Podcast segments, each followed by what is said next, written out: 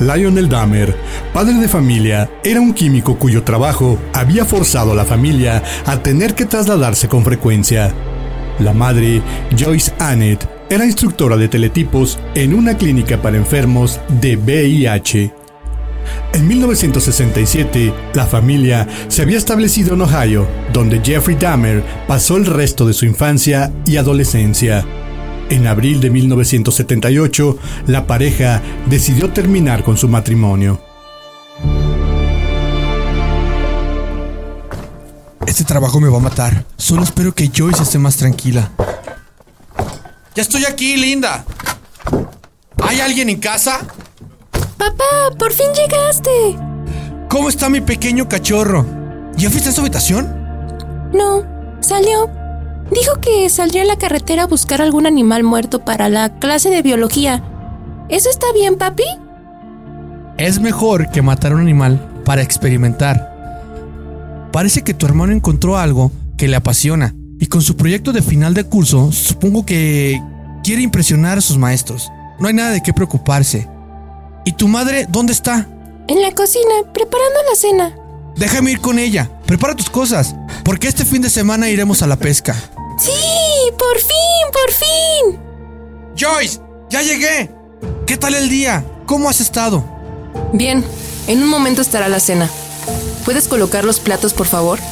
¿Sucede algo? Carga de trabajo. Los casos de VIH han estado aumentando y he tenido que capacitar a más gente de la que puedo atender en la clínica. ¿Qué más podría ser? Ah, sí, lo olvidaba. Nuestro matrimonio roto por la falta de pasión. Lo estoy tratando con un par de fármacos. Ahora lo único que deseo es que terminemos de cenar. Ya hemos hablado de esto. No quiero hacerlo más difícil para ti. Solo estoy juntando el dinero suficiente para rentar un lugar donde quedarme. Por favor, llevemos esto lo más civilizado posible. Por nuestros hijos. Me preocupa tu uso excesivo de antidepresivos. Deberías de preocuparte porque en tu nueva relación nunca haga falta el sexo y el tiempo de calidad. Mis píldoras solo me ayudan a llevar este molesto proceso que no parece tenerte tan preocupado a ti. No es necesario tu preocupación. Entiendo tu molestia, pero creo que hay cosas más importantes. Jeffrey ha estado tomando mucho. Desde que nos confesó su homosexualidad, ha tenido un cambio importante. Pensé que sería menos introspectivo, pero... Debería de llamarte más la atención su extraña fascinación por coleccionar animales muertos y desmembrarlos. Le dije que podía infectarse con ellos, pero me respondió que tú no veías mal su fetiche. No es un fetiche, es parte de su clase. Le apasiona la biología. Creo que puede llegar a ser un gran biólogo. Por otro lado, tú ya eres una adicta a esos fármacos. En verdad espero que recapacites. De lo contrario, me veré obligado a revisar la custodia de David. Revisa lo que te plazca. Nadie en este país dejaría que un infiel se haga cargo de un niño de 5 años. Mis pastillas están recetadas por un médico. Las dosis son las recomendadas. No es fácil despertarte todos los días con incertidumbre de hacerme cargo de una familia entera cuando el padre de mis hijos está a punto de casarse con una becaria que casualmente conoció en su trabajo. No es ninguna becaria y lo nuestro había terminado hace tiempo. No todo es mi culpa. Tal parece que tus malditas pastillas no solo calman tu ansiedad, sino también tu pasión en nuestra relación.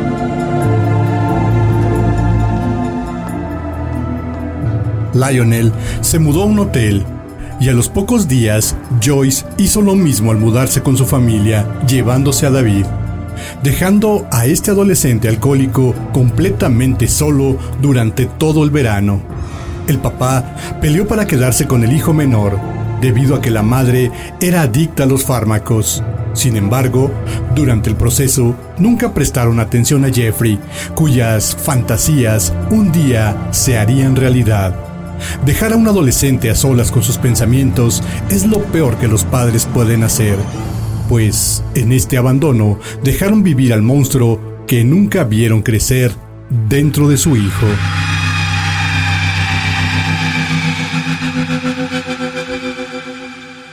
Es verdad que para mí fue importante hacer amigos en la preparatoria. Y aunque al principio fue complicado debido a que no sabía cómo reaccionarían al enterarse de mi homosexualidad, al confesárselo a mis padres me permitió intentar cosas nuevas. Pero hay algo que siempre me ha excitado más que tener amigos. La idea de poder tener a mi lado a una persona solo para mí, sometida a mi voluntad, sin oponer resistencia alguna porque, oh, de lo contrario, tendría que apretar su cuello hasta sentir cómo la falta de aire nubla su conciencia. Podría hacer lo que quisiera, solo para mí, siempre. Como aquel hombre mayor que sale a correr todos los días por la mañana cuando voy camino a la escuela. Siempre está sin camisa y en diminutos shorts. Me seduce la idea de poder someterlo a todos mis caprichos, amarrarlo de las muñecas y los tobillos a mi cama, azotarlo una y otra vez hasta ver cómo las marcas rojas en su piel comienzan a sangrar, poder penetrarlo hasta desgarrarlo y cuando comience a quejarse, golpearlo hasta que se desmaye para abrir su boca e ir a buscar sus ridículos quejidos. ¿De dónde provendrán? ¿De su garganta o de sus entrañas? Sí, eso es lo que quiero hacer con ese tipo. Podría ser algo sencillo. A esa hora el parque está casi deshabitado. Podría atacarlo desde las sombras. Si logro marearlo y alguien me viera, diría que es mi papá. Fácilmente me dobla la edad. Nadie sospecharía. Lo subiría a un auto con el pretexto de llevarlo al hospital y una vez en casa yo... Jeffrey planeó el ataque. Estaba decidido a cumplir la fantasía que se había estado gestando durante años. Al principio, pensó en adormecerlo con los sedantes que su padre tenía para sus prácticas químicas, pero al no haberlo usado antes, prefirió un método más radical tomó un bate de béisbol que tenía en el garage. Aquel día salió una hora antes para revisar el lugar y asegurarse de las salidas más próximas. Se escondió detrás de un arbusto y estuvo esperando entusiasmado, enardecido, pero el hombre amado finalmente no llegó a la terrible cita. Dahmer salió de su escondite tres horas después, irritado por lo que él consideraba como si el destino lo hubiera rechazado abandonado.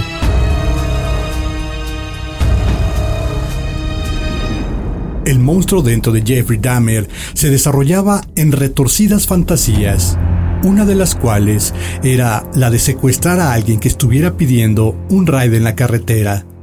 La tarde del 18 de junio de 1978, después de haber comprado un puñado de cervezas, Dahmer vio a Steven Hicks un hombre de 18 años que venía regresando de un concierto de rock. La tentación fue demasiada para Jeffrey, quien, viendo a Hicks sin playera, sintió un impulso incontenible para hacer realidad sus sueños.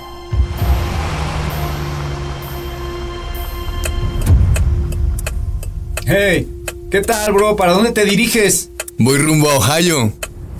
Bueno, es tu día de suerte. Mi casa queda en esa dirección. Súbete. ¿Qué estabas haciendo por aquí? Hace un calor infernal. ¿Gustas una cerveza? Por supuesto, vengo de un concierto. ¿Te gusta Foreigner? Uh, amigo. Ahora nos estamos entendiendo. Es una de mis bandas favoritas.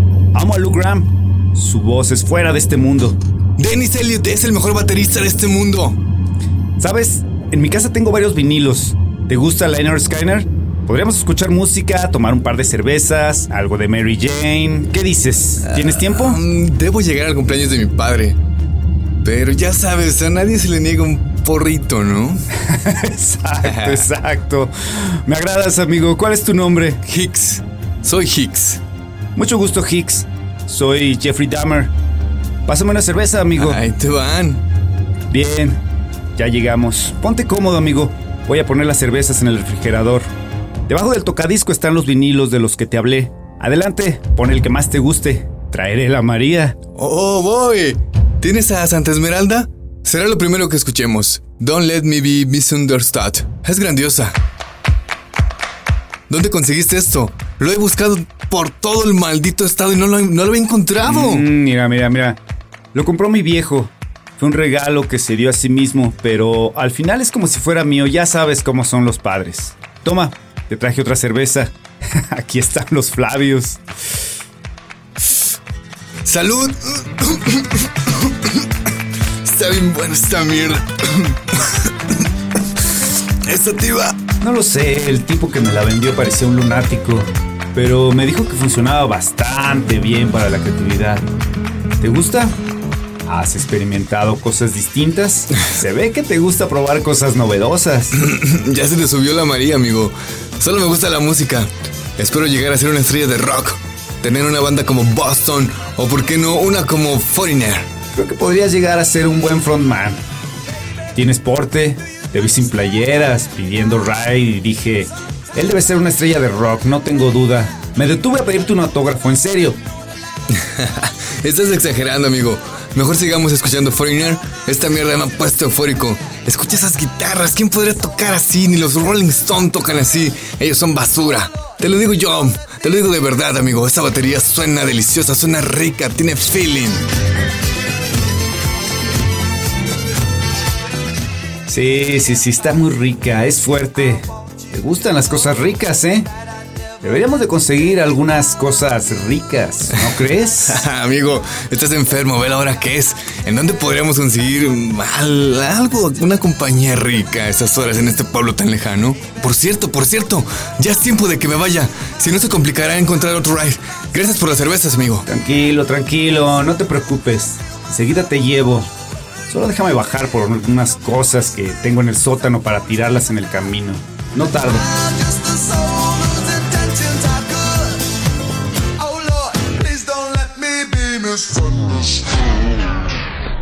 Imbécil piensa que puede abandonarme así nada más.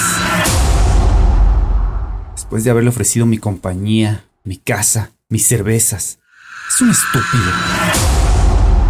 Apenas comenzamos a conocernos y tiene la insolencia de rechazarme por ir al cumpleaños de su padre. Es un insolente. No se irá de esta casa hasta que me conozca mejor. Oh, claro que me conocerá mejor se va a enterar de quién es Jeffrey Dahmer. No te puedes ir, no quiero que te vayas. Nadie abandona a Jeffrey Dahmer, no sin sufrir las consecuencias. Maldito. Ya estoy aquí, hijo de perra. Jeffrey había bajado al sótano para tomar una barra de metal con la que golpeó a Steven en la cabeza. Sin embargo, al percatarse de que seguía vivo, la furia desbordó a Dahmer. ¡Ja! Sigues vivo, ¿eh? ¿No has tenido suficiente? ¿Qué? No te escucho. ¿Quieres decir algo? ¿Quieres abandonarme? ¿O acaso quieres pedirle ayuda a tu papi?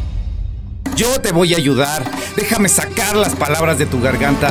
Vamos, habla, infeliz. No te escucho. Ya no pareces tan animado a salir huyendo, a dejarme solo. Sí, así quiero escucharte. Suplicar porque te perdone. Pero ¿sabes qué? Ahora te voy a tener solo para mí. ¿Entiendes? ¿Entiendes lo que te digo, perra? Te vas a quedar aquí para hacer lo que yo diga. Ya no te escucho. ¿Quieres irte a casa? No. Vaya que cambiaste de opinión. Muy bien.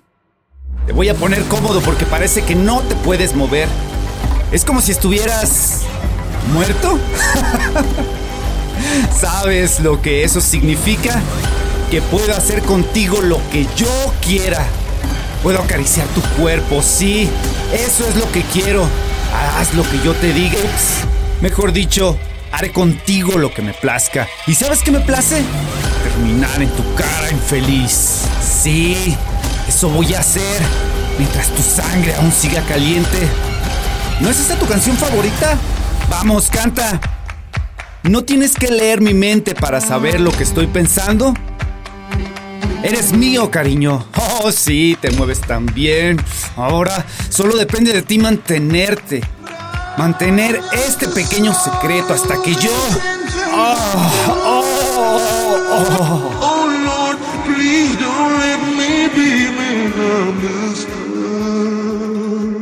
Al terminar, Jeffrey se dio cuenta lo que acababa de hacer. La euforia que sentía apenas hace un momento se convirtió en pánico así que tomó el cuerpo y lo llevó hasta el entrepiso de la casa. Al día siguiente llegó con un cuchillo. Su macabro plan era deshacerse del cuerpo. Bien, bien, tranquilo, Damer. Ya has hecho esto en múltiples ocasiones. Es como en el laboratorio, como los perros muertos en la carretera. Sí, eso. No es más que un perro muerto que necesita ser cortado en pedazos. Vamos a comenzar. Primero será esta parte. Mm, esto es maravilloso. Mira todas esas vísceras. Cuántos órganos funcionaban en este hermoso cuerpo. Es un espectáculo. Podría seguir cortando y cortando. Quizás su garganta un poco más. Mm, o sacar tus testículos y ponerlos en tu boca. Ay, ya no sirven si estás muerto, Hicks. ¿Los ojos podrán verme? ¿Por qué no lo comprobamos? Te lo sacamos de una vez. Aunque eres tan bello, creo que así dejaré tu cabeza para tener un lindo recuerdo tuyo. Ahora eres como un rompecabezas que podría armar las veces que yo quisiera.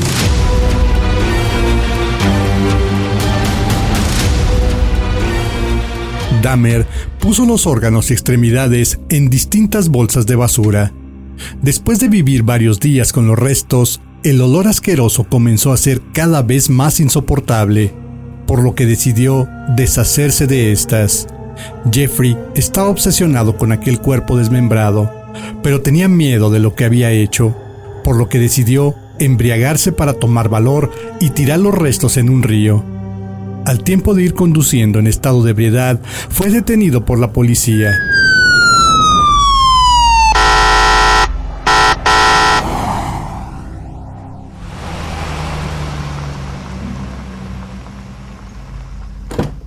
Buenas noches. Soy el oficial Ricky Monsi. ¿Cuál es su nombre, caballero? Jeffrey Dahmer, el oficial. Señor Dahmer, ¿me puede mostrar, por favor, una identificación oficial y su licencia de conducir? Viene maniobrando de forma extraña. ¿Ha estado tomando? aquí tiene oficial. Muy bien, todo en regla. Aquí tiene sus documentos. Por protocolo debo aplicarle la prueba de sobriedad. Lo veo algo nervioso. ¿Todo en orden? Eh, eh, todo bien, oficial. Adelante, hagamos la prueba. Bien, caballero. Ha pasado usted la prueba. Sin embargo... Por Dios, qué olor tan horrible. ¿No le parece? En lo que estábamos. ¿Qué hace manejando a estas horas de la noche? También tengo curiosidad por las bolsas que trae en la parte trasera de su auto. Ah, Disculpe oficial, eh, no he podido dormir en varios días, así que decidí salir a tirar estas bolsas de basura para ver si lograba relajarme un poco y por fin conciliar el sueño. Muy bien, muy bien. Me temo que aún así debo infraccionarlo. Usted viene manejando de forma peligrosa. Le recomiendo que tire esas bolsas de inmediato y vuelva a su casa. El olor nunca va a desaparecer si continúa. Tenga, que pase buenas noches. Mm, gracias, Seguiré su consejo oficial. Hasta pronto. Muchas gracias. La oficial le creyó, le puso su multa y lo dejó escapar. Este pudo ser la única víctima de uno de los asesinos más despiadados de la historia, Jeffrey Dahmer, el asesino de Milwaukee. Asustado por el encuentro con los policías, Dahmer regresó a su casa y decidió meter las bolsas nuevamente en el sótano, pero no sin antes sacar la cabeza descompuesta de Stephen Hicks y masturbarse mientras observaba lo que restaba de los ojos.